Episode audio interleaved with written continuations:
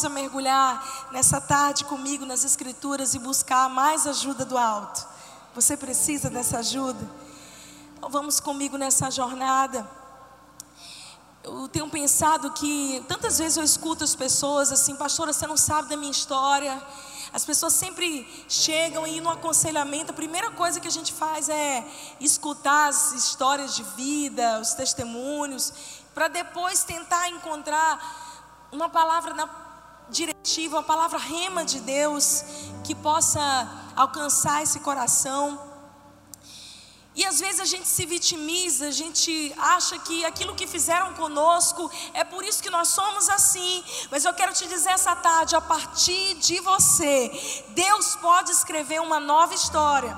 Tome uma decisão hoje, independente da sua história pregressa de vida, independente do que fizeram com você, independente daquilo que deixaram de fazer, e escolha assumir as rédeas, entregar o controle nas mãos de Jesus e dizer: Senhor a minha história vai ser diferente.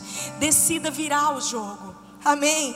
A salvação é individual, mas o projeto de Deus tem a ver com famílias. Deus, quando dá um chamado a Abraão, e ele diz: Abraão, em ti serão benditas todas as famílias da terra. Quando Deus abençoa alguém, ele naturalmente deseja alcançar as famílias. E a gente separa muito isso, a nossa vida familiar, a nossa vida de trabalho, da nossa vida de igreja. Me escuta aqui. Se você tem vindo à igreja, se você se considera um cristão, se você conhece a Deus, não tem como a sua vida com Deus aqui dentro não repercutir na sua vida lá fora e principalmente dentro da sua casa. Talvez você seja filho, esposo, mulher e você tenha dilemas e talvez você não tenha tido o privilégio de crescer numa família cristã. Deixa eu fazer uma pergunta: quantos aqui não cresceram numa família cristã, que pregava a palavra, que ensinava? Pode levantar a mão. Que vivia mais do que religião. Eu não cresci numa família cristã. Para vocês terem ideia, eu aos nove anos de idade eu ia a pé, sozinha aos domingos para a igreja de manhã. Porque eu tinha sede de Deus. E eu me inscrevi na época na primeira comunhão e disse: "Mãe, olha, eu vou fazer a primeira comunhão e tal". Ela é mesmo. De tanto que Deus não era um pilar fundamental na vida da minha família. E com isso nós vivemos uma série de disfuncionalidades. Eu não digo nem uma família cristã, eu falo pelo menos uma família funcional. Muitos de nós provavelmente a maioria, não tivemos o privilégio de viver em uma família funcional. Mas mesmo que você tenha sido fruto de uma família disfuncional, você pode fazer como Josué fez. Abra a tua Bíblia comigo em Josué 24, 15.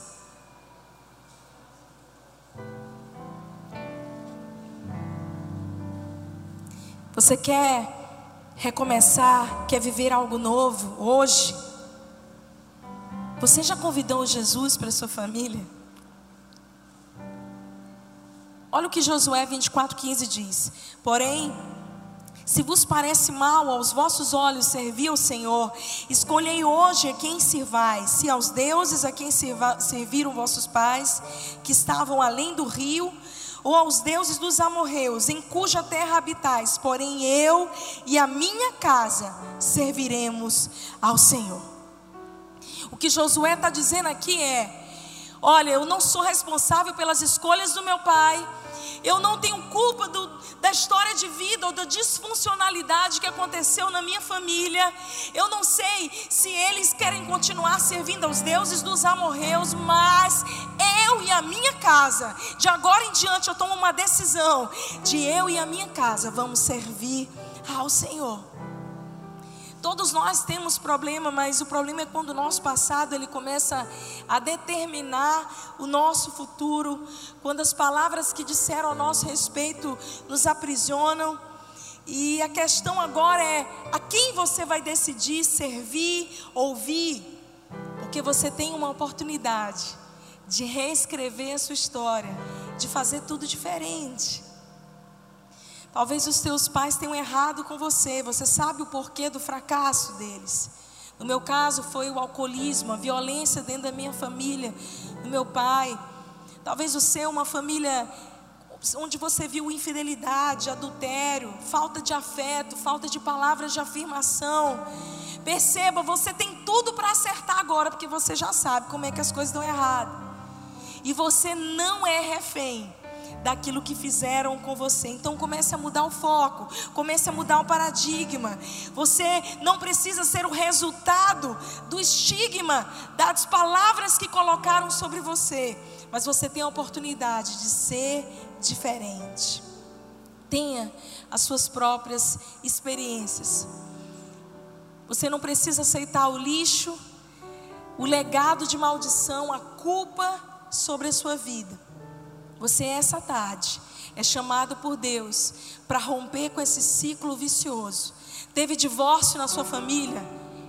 Eu e a minha casa serviremos ao Senhor. Na minha família não vai ter. Teve infidelidade na sua família? Eu e a minha casa serviremos ao Senhor. Na minha família vai ser diferente. Você não recebeu as palavras de afirmação que você gostaria dos seus pais? Faça isso com seus filhos. Eu lembro que isso de convidar a Jesus para a família, a minha família, como eu falei, enfrentou vários problemas, até que a minha mãe buscou a Deus, e através da fé da minha mãe, toda a minha família foi alcançada, restaurada. Eu fui a última a me converter, e foi um grande romper com muitas coisas, com aquilo que a gente cria antes, a maneira como a gente vivia. E eu me lembro que quando eu fui casar, o meu pai já havia falecido há um ano. E foi a primeira vez de verdade que eu chorei aquele choro doído depois da morte do meu pai.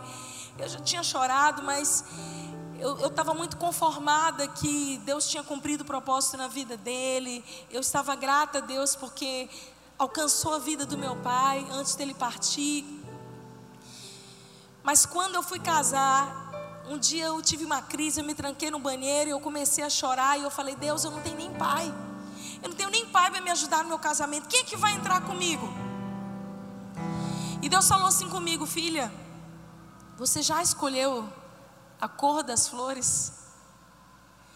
Eu estava tão sem sonho, eu estava tão machucada pela história de vida e depois agora mesmo com a nossa vida já nos caminhos de Deus, eu estava tão sem perspectiva que até para entrar no meu casamento, num novo tempo, eu ainda estava carregando um peso do passado. E Deus começou a falar comigo e me dizer: você precisa sonhar, você precisa começar a profetizar sobre você mesma. Eu quero te dizer essa tarde aqui, você precisa abrir a sua boca e começar a dizer para Deus como que você quer que as coisas sejam dentro da sua casa. E a minha mãe chegou para mim e falou: Filha, quem é que vai entrar com você? Você quer que seu irmão entre, seu tio entre? Eu falei: Mãe, depois dessa experiência que eu tive com Deus, eu vou entrar sozinha. Ou melhor, Jesus vai me guiar para o altar, mãe. Então eu entrei. eu falei, nada contra música romântica, mas no meu casamento não teve nenhuma música romântica, foi só, foi só louvor. Fred estava no violão e eu entrei lá do fundo cantando sozinha, com a convicção de que o Deus vivo estava me levando no altar, cantando aquela música bem conhecida, aquela Aleluia, Aleluia, ao Senhor poderoso Deus. Naquela hora, irmãos, eu estava dizendo para Deus: Senhor, a história dos meus pais não vai se repetir na minha família. De agora em diante, Deus, eu te convido para entrar comigo no meu casamento, Jesus. Eu te convido, entra comigo. Senhor, o Senhor é o melhor convidado. Você já convidou Jesus para entrar na sua casa, na sua família? Você não é refém disso. Tem muita gente que o pai bateu, ele bate. O pai adulterou, ele é um adúltero. Eu lembro que nessas noites terríveis, quantas madrugadas, quatro, cinco horas da manhã, eu estava dormindo tranquila, de repente eu acordava com os gritos dentro da minha casa. Meu pai brigando com a minha mãe. E eu pegava o travesseiro, colocava na minha cabeça assim, e chorava, eu gritava, eu dizia: Deus, eu não conhecia Deus ainda, mas eu dizia: eu não aguento mais isso. E quando foi a minha vez de construir a minha história, eu falei: Deus, nunca mais, nunca na minha vida um filho meu vai passar pelo que eu passei, de chorar escondido nas madrugadas, porque os pais estavam se violentando e se agredindo verbalmente. Presta atenção, nessa tarde, você pode convidar a Jesus para a sua história e reescrever uma história de honra, um legado abençoado. Está nas suas mãos. Para de colocar nas mãos dos outros. Para de responsabilizar o passado. Está na hora de você assumir de agora em diante e dizer que vai ser diferente. Você quer recomeçar, você quer viver algo novo de Deus. Esteja pronto para receber o novo de Deus, ainda que isso custe a sua reputação. Falando sobre família perfeita, talvez a família mais incrível que já existiu na terra foi a família de José, Maria e Jesus. Conhecida por tantos como Sagrada Família. E lá em Lucas 1, abre a tua Bíblia comigo. Aquela menina Maria recebe um chamado. Por volta dos seus 12, 13 anos de idade, ela era uma adolescente. Lucas 1, de 26 a 38, olha o que a palavra de Deus diz. Quando Isabel estava no sexto mês, o anjo Gabriel foi enviado por Deus a uma cidade da Galiléia chamada Nazaré, a uma virgem prometida em casamento, a um homem de nome José da casa de Davi. A virgem se chamava Maria. O anjo entrou onde ela estava e disse: Alegra-te, cheia de graça, o Senhor está contigo. Ela perturbou-se com essas palavras e começou a pensar qual seria o significado da saudação. O anjo então disse: Não tenhas medo, Maria. Você encontrou graça junto a Deus. Conceberás e darás à luz um filho, e lhe, lhe, porá, lhe porás o nome de Jesus. E ele será grande, será chamado Filho do Altíssimo. E o Senhor Deus lhe dará o trono de Davi, seu pai Olha aqui, gente. Davi, aqui estava Maria por volta dos seus 12, 13 aninhos de idade. Você já pensou com quantos sentimentos ela lutou? Ela estava sujeita aos mesmos sentimentos que cada um de nós: dúvida, insegurança, medo sobre o que pensariam dela. Ela estava recebendo uma promessa de Deus. Mas deixa eu te trazer a realidade do local aqui, da época que ela vivia. Maria não só estava com medo do que iam pensar dela, Maria estava com medo de morrer. Porque a Bíblia nos conta que ela estava noiva, prometida a um homem chamado José. Mas eles ainda não teriam se dado em casamento. E de repente um anjo aparece e diz: Você vai ficar grávida e é o filho da promessa, é o Messias. E ela está gerando algo de Deus. Você imagina ser mãe daquele que seria o Salvador. Que coisa incrível, que chamada incrível. Mas naquela época, se uma mulher fosse achada em adultério, ela era apedrejada. Maria estava correndo risco de vida por gerar algo de Deus. A reputação dela estava em jogo. E aí então, a palavra nos conta em Mateus 1, de 18 a 21, que então José estava intentando deixar Maria secretamente, porque ele falou: essa mulher está grávida, que negócio é esse? De repente, um anjo aparece para ele de madrugada e diz assim: Calma, esse aí é o enviado, é o prometido. E então ele entende que Maria estava grávida pela ação do Espírito Santo. Meu querido, quando nós geramos algo de Deus dentro de nós, é normal nós sermos incompreendidos. É normal. Como é que você quer receber todo o apoio, todos os aplausos? Acalme-se. As pessoas gostam de aplaudir os frutos quando elas veem você lá. Quando você chegou lá, as pessoas dizem: Uau! As pessoas admiram quando você já chegou naquele ponto, mas enquanto você está passando pelos processos de gerar algo de Deus, de carregar uma promessa, normalmente você é incompreendido, é ou não é? Eu lembro que quando eu entreguei a minha vida a Jesus, eu falei: Uau, agora meu pai vai deixar de beber, vai tudo se arrumar. Eu fiquei sem amigos, até a minha família fazia chacota de mim. No começo era eu, depois eu virei motivo de, zoação até por causa das minhas roupas. E olha que eu nunca fiz parte de, uma, de nenhuma igreja, nenhuma denominação que adotasse usos e costumes. Foi simplesmente porque eu parei de me vestir de uma maneira sensual. Porque eu entendi que agora eu era templo do Espírito Santo, então as pessoas diziam: olha lá vai ela.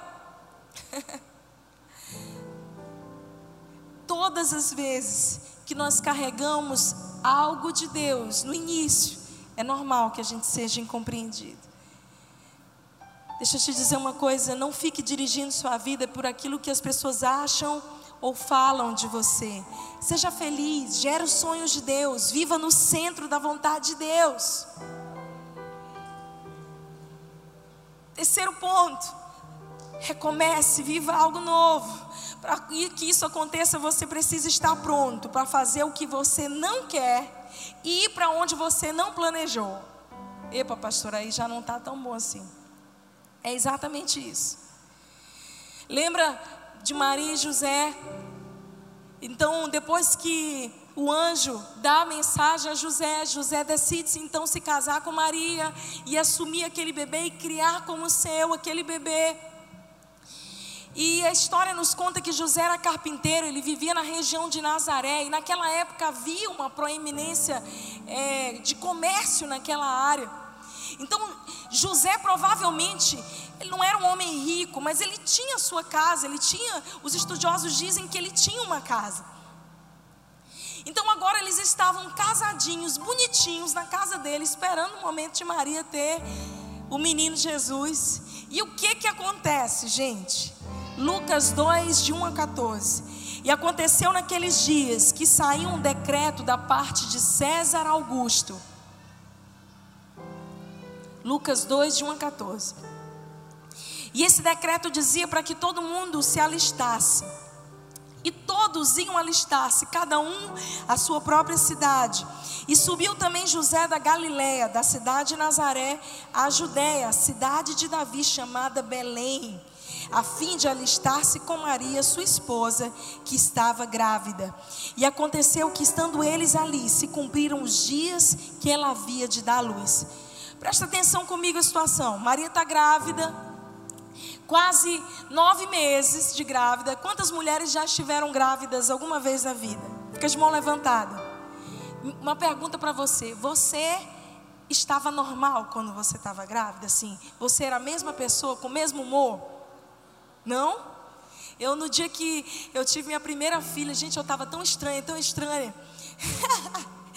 que eu lembro de um dia que eu estava tão estressada, tão estressada, que eu olhei para Fred e falei assim, amor, por favor, vai dar uma volta. Assim, aí ele falou assim, mas o que foi? Eu falei, vai dar uma volta, umas duas horas, na rua, duas horas. Depois tu volta. Que foi? Eu te fiz alguma coisa? Eu falei, para de falar, por favor, duas horas. No dia que eu tive a menina, eu falei, graças a Deus, estou liberta desse hormônio. Literalmente. Isso daí, vocês estão se identificando, né? Eu me lembro quando, eu, quando a gente soube que eu estava grávida. A gente ligou para o meu sogro, meu sogro disse: Meu filho, parabéns. Foi a primeira coisa que ele disse. A segunda coisa foi: Meu filho, paciência. Então, homens que vão ser papais ainda, viu? Paciência. Aqueles que estão ali com a mulher grávida, paciência. Agora, imagina comigo: Maria grávida de quase nove meses. Imagina aí a cena. E aí José chega com uma conversa de que agora não tem jeito, a gente está na nossa casinha em Nazaré, mas eu sou lá de Belém. Eu tenho que ir para Belém para me alistar. Você vai comigo numa viagem de quase 150 quilômetros, numa subida de mais de 760 metros, em colinas, penhascos, com uma mulher buchuda de nove meses. Quantas mulheres estariam felizes demais com seu marido por causa disso? Gente, a submissão de Maria foi algo lindo. Ser casada com José fez uma grande diferença na vida dela. Ela o considerava o seu cabeça espiritual. Ela aceitou de bom grado o papel de ajudadora que Deus lhe deu, apoiando as decisões do marido. E olha que interessante, porque essa decisão muito louca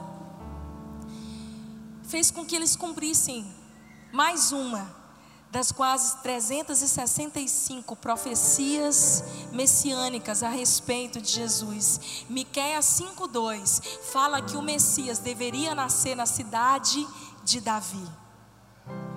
Por causa do edito de César Augusto, por causa de algo ilógico, por causa de algo que não estava sendo nada confortável, estava tirando eles do conforto deles. Então agora eles estavam vivendo no centro da vontade de Deus e cumprindo mais uma profecia.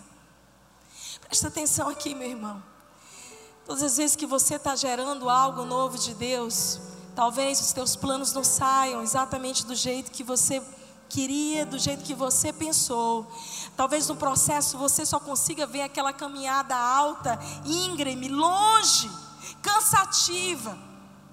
Mas tenha certeza de que Deus está cumprindo o propósito dele na sua vida em cada etapa.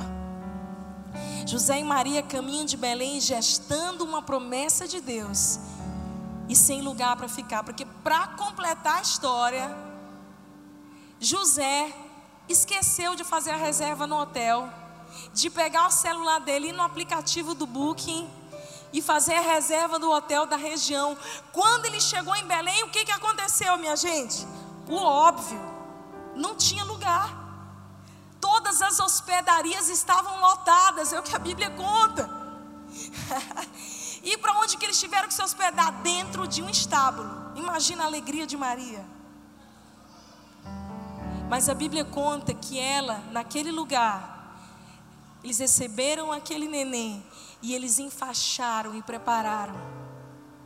Escuta, talvez você não tenha muito, talvez as tuas condições não sejam as ideais ou a que você sempre sonhou ainda, mas pega o pouquinho que você tem e faça o melhor e aprenda a dar graças a Deus. E aprenda a, no meio das adversidades, dizer: Senhor, obrigado. Eu vou dar o meu melhor. Eu vou louvar o teu nome em todas as circunstâncias. Foi isso que Maria fez. Foi isso. Escolha não se amargurar no meio das dificuldades. Faça o seu melhor com o pouco que você tem em mãos hoje e louve a Deus por isso. Está passando dificuldade financeira, irmão? Louve. Tá com problema no casamento, louve, adora a Deus. Tem aquela música, né? Vamos cantar, né? então louve.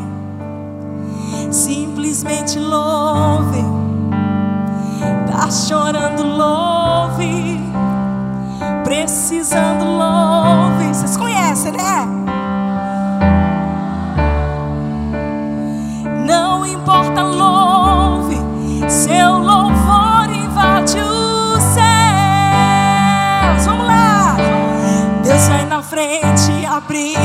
Caminho, quebrando as correntes, tirando os espinhos, ordena aos anjos para contigo lutar. Ele abre as portas para ninguém mais fechar. Ele trabalha para o que nele confia.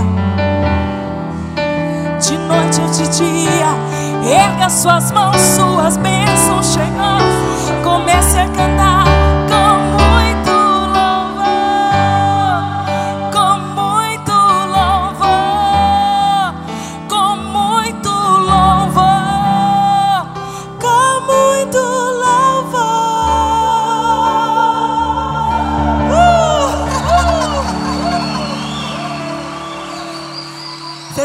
Gostaram, né?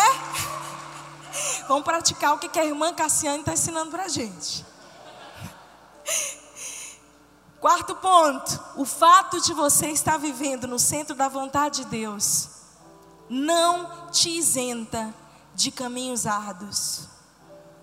Eita Deus.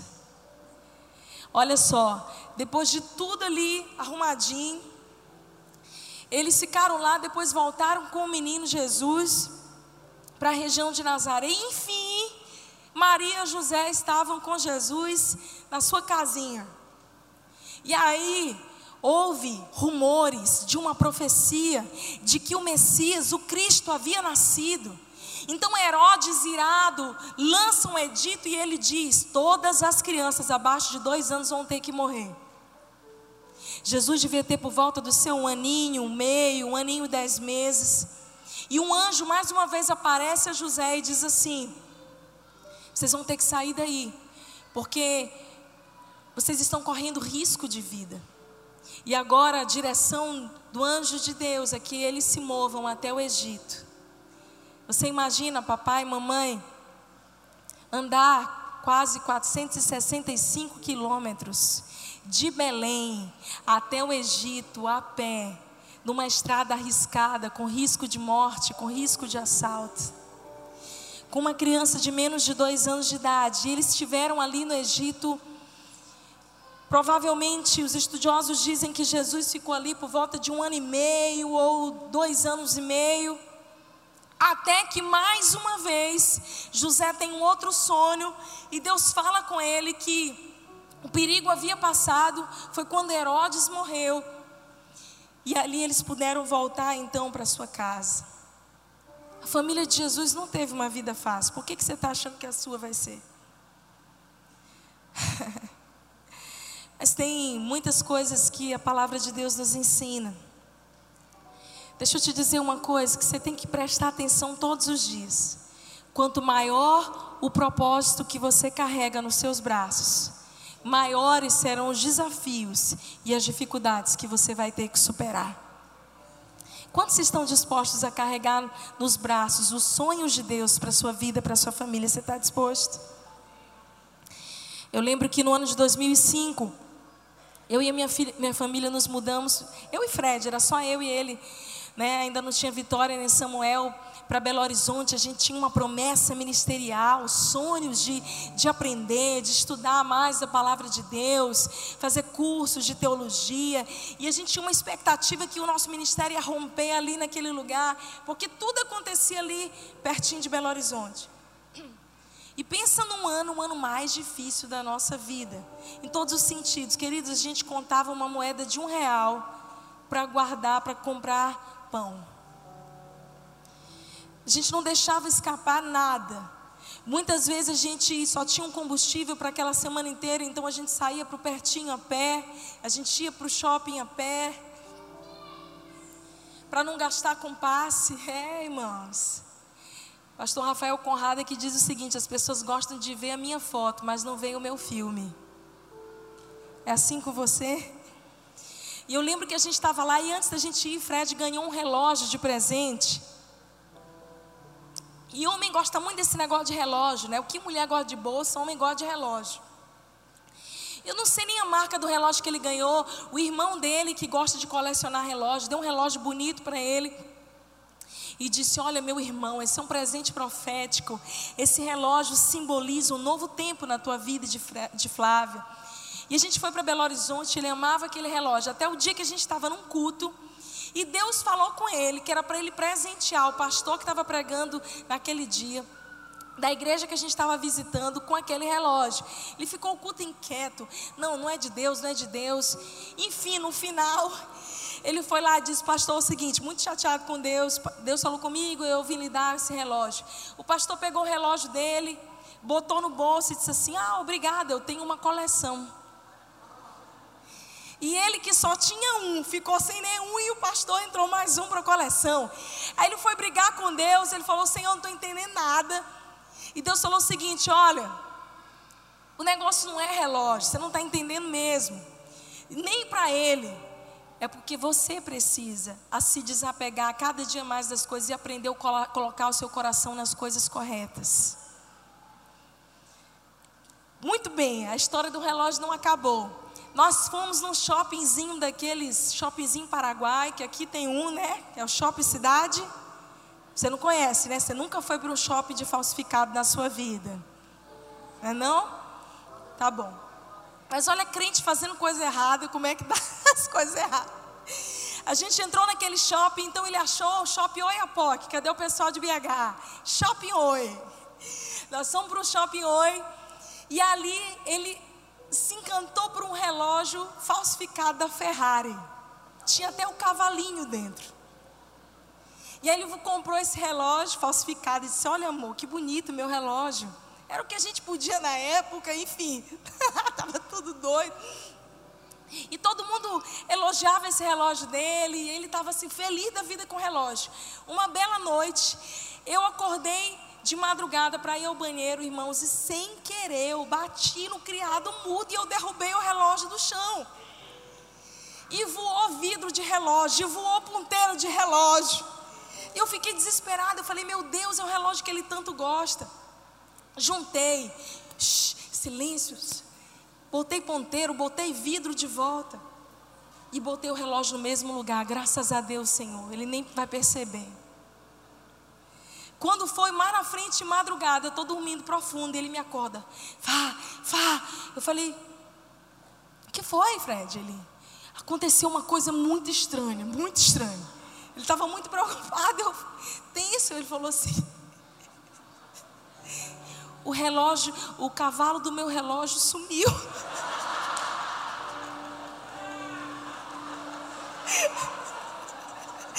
Irmãos, na pressa eu esqueci de botar o cavalo de volta. Eu botei ponteira, eu botei vidro e o cavalo sumiu. Até hoje eu não sei cadê esse bendito cavalo. Ele saiu cavalgando por aí. Esse é um exemplo de o ano mais difícil da nossa vida foi esse bem aí. Irmãos, aí não teve jeito, eu tive que confessar meu pecado. Pronto. Contando essa história engraçada para vocês, para te dizer que mesmo no centro da vontade de Deus, isso não te isenta de passar por processos bem árduos, bem difíceis. Tudo que você vai ter que fazer é confiar em Deus, é saber que Ele está no controle. Quinto ponto, fique atento à voz de Deus a cada passo. Se José e Maria tivessem apenas ouvido a direção inicial, quando eles foram se alistar, depois quando é, voltaram então para a sua cidade, eles não teriam ouvido de Deus que eles estavam em risco e teriam ido para o Egito, e depois não saberiam a hora de voltar. O que, que eu quero dizer com isso? É porque esse é o problema de muitas famílias. Nós ouvimos a voz de Deus no início. E nós vamos perdendo a nossa acuidade espiritual, a nossa capacidade de ouvir, de discernir, a gente vai embrutecendo. Quando nós viemos, recebemos a direção de Deus para vir aqui para Teresina, nós estávamos fazendo algo que Deus tinha nos chamado para fazer. A gente estava com a nossa família em, em, São Luís, ali ao lado do meu sogro, cuidando de mais de 200 G6, cuidando do ministério de louvor, viajando para pregar. A gente estava fazendo a vontade de Deus, que era a direção de Deus para aquela estação da nossa vida. Mas então a estação mudou e a gente precisou estar com o nosso coração conectado com Ele, para entender que agora havia uma nova direção. Uma coisa é receber uma direção de Deus, ó. Outra coisa é a gente receber a revelação fresca de Deus para hoje. E o que eu sinto que muitos de nós aqui, de vocês, precisam essa tarde, é de uma revelação fresca, nova de Deus, para poder entender, Senhor, o que, que o Senhor quer para mim, para minha família hoje. Você quer viver a revelação fresca da vontade de Deus para a sua vida? Quantos querem? Esteja em constante busca, não perca o seu coração, a sede, a paixão dos primeiros dias. Outro ponto, escute a voz de Deus e seja boca dele dentro da sua casa. Seja amigo de Deus e você receberá a direção de Deus que você precisa hoje. Esses dias eu estava lá em casa e aí eu estava no meu quarto, o Espírito Santo começou a falar umas coisas sobre vitória para mim. E eu entrei no quarto dela, fechei a porta. Ela falou: Mãe, que foi? Eu falei: Filha, eu queria conversar com você. Isso, isso, isso, isso, alguma coisa, algumas coisas que o Espírito Santo está me mostrando, filha, isso. Ela falou: Mãe, quem te contou? falei, o Espírito Santo, ela disse, assim não vale, mãe. Você sabe o que, que as famílias estão precisando? Que os nossos filhos estão precisando? Que os nossos maridos, que as esposas estão precisando?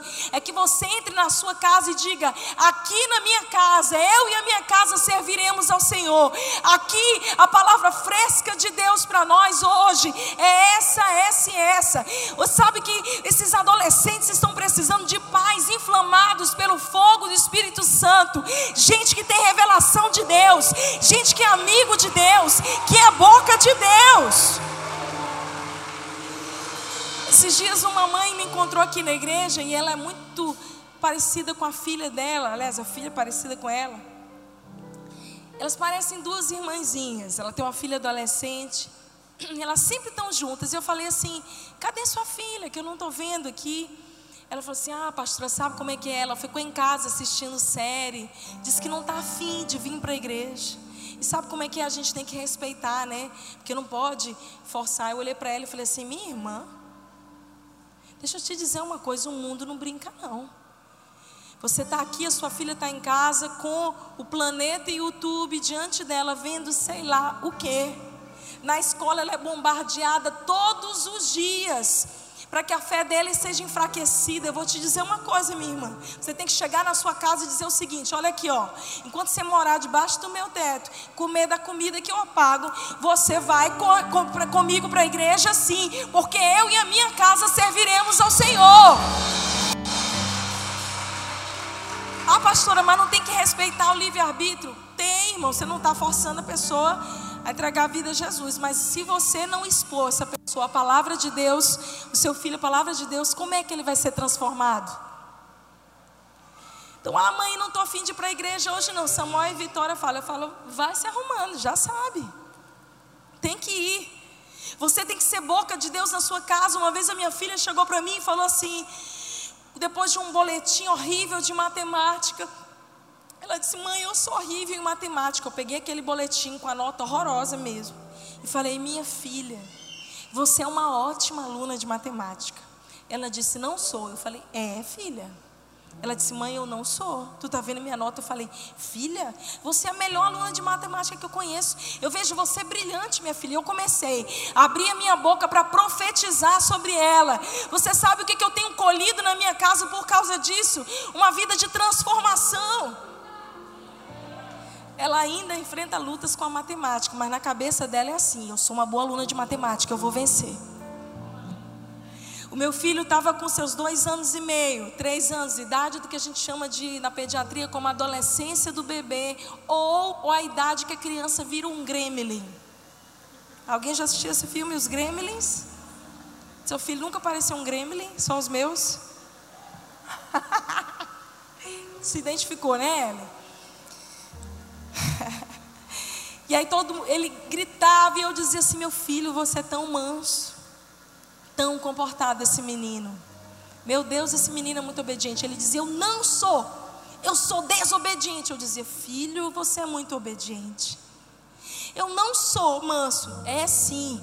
E eu tranquei a porta do quarto um dia, Bebel sabe disso que eu faço sempre isso em casa. Eu inventei uma musiquinha, porque lá em casa a gente, eu ensino os versículos com musiquinha, eu, enfim, eu uso a criatividade. E eu comecei a cantar: Calmo coração, calmo coração, manso e humilde tem que ser seu coração. Vamos lá, Samuel, canta comigo. Não vou cantar. Canta, Samuel. Calmo coração, calmo coração, manso e humilde. Queridos, hoje uma das coisas que eu mais escuto sobre o meu filho é que ele é um menino calmo, que ele é um menino manso, que ele é um menino fácil de lidar. Use a sua boca para profetizar sobre a sua casa. Seja a boca. Você sabe o que, que seus parentes estão precisando? Esses mesmos que não estão te compreendendo. Que você esteja inflamado de amor por Jesus para orar por eles. Para sentar nos almoços de família e amar todos. Mas não viver a vida diante. Não voltar às velhas práticas. Ser fiel, dar bom testemunho. Vocês sabem quem eles vão chamar para dar uma palavra no dia de Natal? Que vocês sabem quem eles vão chamar para orar pra ti, pela tia que está doente? Você. Você crê nisso? Último ponto. Não se envergonhe de Jesus. Lucas 12, 8. A palavra de Deus diz: Digo-vos mais: todo aquele que me confessar diante das pessoas, também o filho do homem o confessará diante dos anjos de Deus. Escuta aqui: enquanto você se envergonhar de assumir Jesus na sua casa, você não vai ser digno de recebê-lo como rei pelas portas da sua casa. Enquanto Jesus não for o convidado, não for convidado pela porta da frente da sua casa e não for Senhor em todas as áreas da sua vida, então você não vai poder cobrar de Deus que Deus assuma o controle, porque você nunca entregou o controle para Ele. Hey, Jesus não é ditador. Ele diz: Pedi e dar-se-vos-á boa medida, recalcada e sacudida, se você ouvir a minha voz e abrir a porta do seu coração. Muitos vão achar que você está com uma fé exagerada, que não precisa de tudo isso. Você sabe aquela frase? Para que tudo isso? Agora está indo para a igreja todo domingo, é? Vai em dois cultos. Vai para culto dia de semana, para tal de GC. Para que tudo isso? Orar todo dia. Agora tudo é Jesus. Virou pastorzinho. Hum. Eu lembro que uma vez eu estava, meu Deus, um dos anos super desafiadores da minha vida, o ano que eu fui consagrada pastora, foi o ano que eu estava fazendo residência médica, eu trabalhava 84 horas por semana, dava três plantões noturnos, Vitória pequenininha, eu amamentando ela, só de eu me lembrar eu me canso.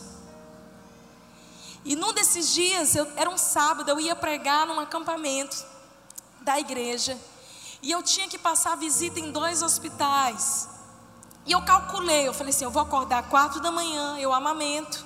Vou para um hospital que é mais longe no centro, depois vou para outro que é mais perto da minha casa. Volto para casa, tomo banho, amamento de novo e saio para poder ir pregar.